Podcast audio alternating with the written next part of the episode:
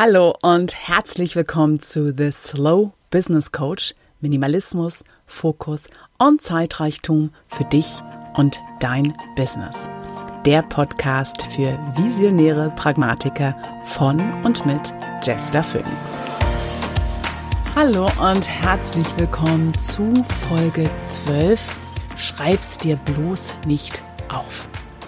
Und in dieser Folge stelle ich dir zum einen die innere To-Do-Liste auf, also als Gegenstück zur aufgeschriebenen und erkläre dir, warum das mitunter sogar besser für dich funktionieren kann, dass du dich wirklich auf das Wesentliche in deiner Arbeit konzentrieren kannst oder für welchen Bereich das besonders gut funktionieren kann und wieso.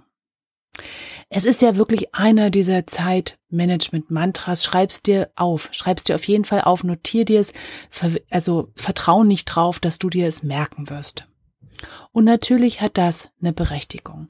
Ich sage dir hier nicht, dass du dich nicht bewusst konzentrieren und fokussieren sollst und einfach nur huhu, Chaos lebe, ähm, durch die Welt gehst, sondern es geht hier um ein ganz bewusstes nicht Aufschreiben, ein ganz bewusstes nicht hinschreiben, weil das nicht immer die einzige Lösung ist.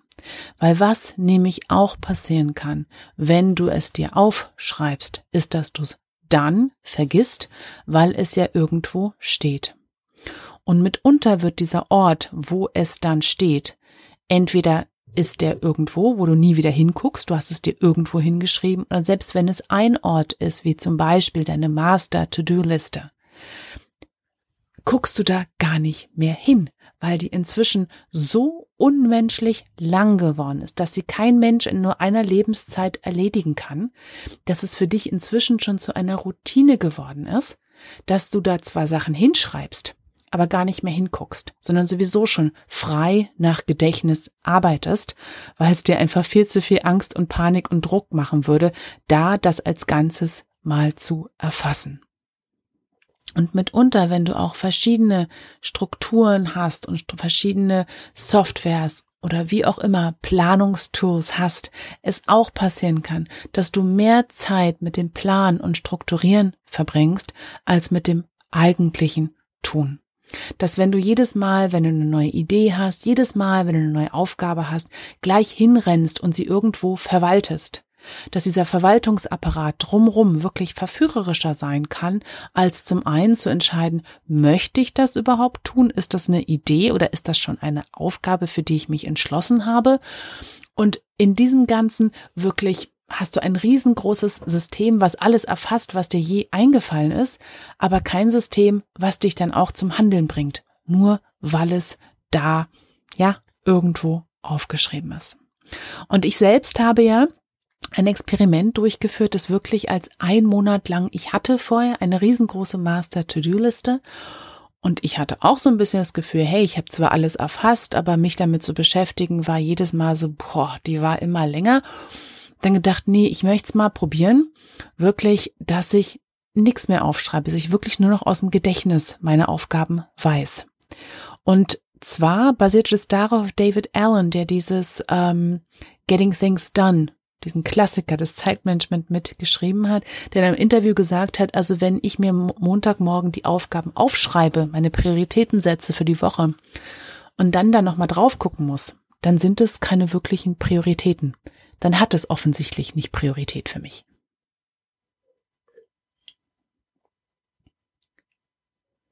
Und dieses Vertrauen zu lernen, dass das Wesentliche auch das ist, was du weißt, dass es sozusagen im Vordergrund deines Bewusstseins steht, das braucht eine Weile.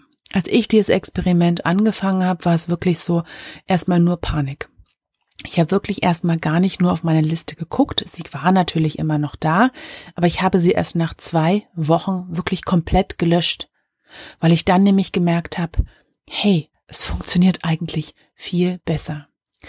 Weil stell dir mal Folgendes vor. Du hast kein Blatt Papier und du möchtest einkaufen gehen. Du guckst im Kühlschrank nach, du merkst die Sachen und du weißt, du musst von hier bis zum Supermarkt laufen. Das sind vielleicht 500 Meter. Und du hast zehn Dinge, die du unbedingt einkaufen möchtest und du hast keine Möglichkeit, sie aufzuschreiben. Worauf konzentrierst du dich? Diese ganze 500 Meter. Denkst du an irgendwas anderes? Planst du Projekte oder fokussierst du dich ganz genau auf diese zehn Sachen und sagst dir immer wieder wie ein Mantra vor?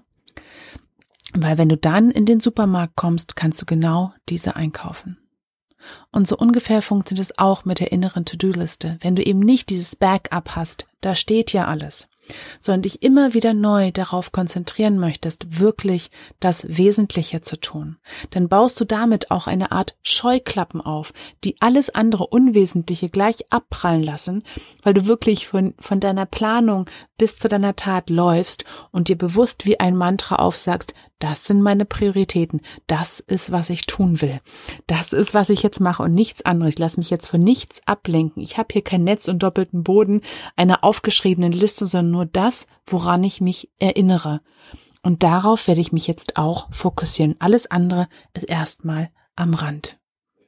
Ich habe für mich gemerkt, wie viel stärker mich das zum einen fokussiert hat auf das, was ich wirklich tun möchte, auf meine Hauptprojekte und wie das aber auch für mich zum Beispiel eine Routine noch mehr gefestigt hat, dass ich einfach öfter ein Check-in gemacht habe, dass ich mich einfach öfter gefragt habe, was will ich eigentlich tun? Was ist notwendig? Was tue ich jetzt hier als erstes? Und schau dann nochmal immer wieder drauf, weil diese innere To-Do-Liste braucht eben auch, dass wir immer wieder mal einchecken. Und natürlich heißt es nicht, dass du nicht irgendwo Übersichten und Tabellen haben kannst, dass du kein, dir überhaupt keinen Überblick, keinen Plan machen darfst. Natürlich kannst du diese für dich nutzen. Worum es mir aber geht, wofür ich sie alleine zum Beispiel nutze, ist wirklich meine drei Top-Aufgaben für den Tag. Die schreibe ich mir nicht auf, die schreibe ich mir morgens auf auf eine Tafel, damit ich sie sehe und dann wische ich es ab. Dann wische ich es ab, weil dann weiß ich, ich habe sie mal aufgeschrieben, ich habe dieses, der Plan ist nicht das Wichtige, sondern die Planung. Ich habe drauf geguckt, in meinem Kopf sind sie drin und das ist, was ich jetzt tue. Darauf konzentriere ich mich, weil das meinen Fokus schärft, wenn ich es wieder wegwische und nicht die ganze Zeit drauf gucke. Und für dich, was kann das für dich heißen? Wo hast du Dinge, wo du das Gefühl hast, da ist eine riesengroße Liste, aber du kommst, diese Liste hilft dir einfach nicht wirklich, das Wichtigste für dich zu tun und dich nicht ablenken zu lassen.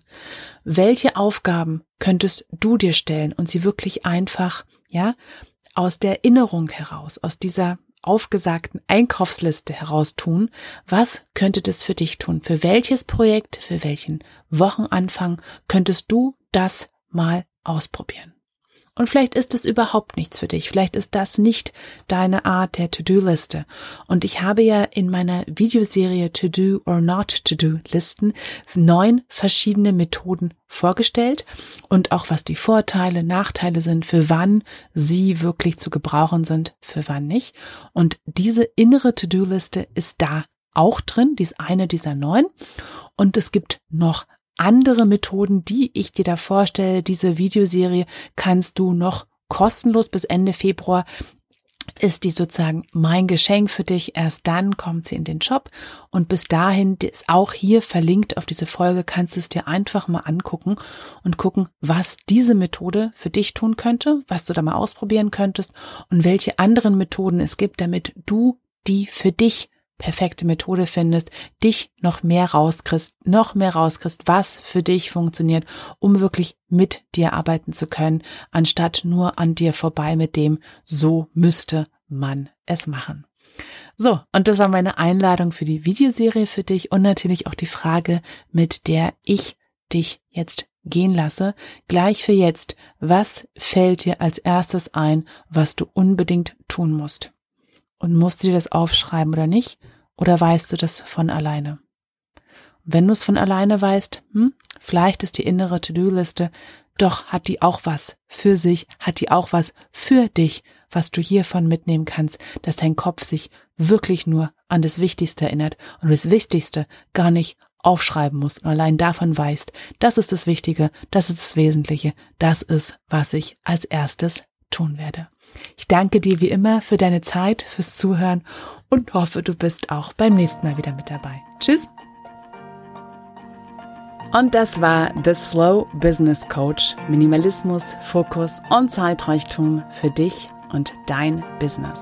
Der Podcast für visionäre Pragmatiker von und mit Jester Phoenix.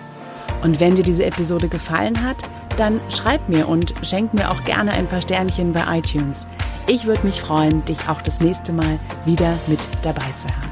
Herzliche Grüße und bis bald. Tschüss.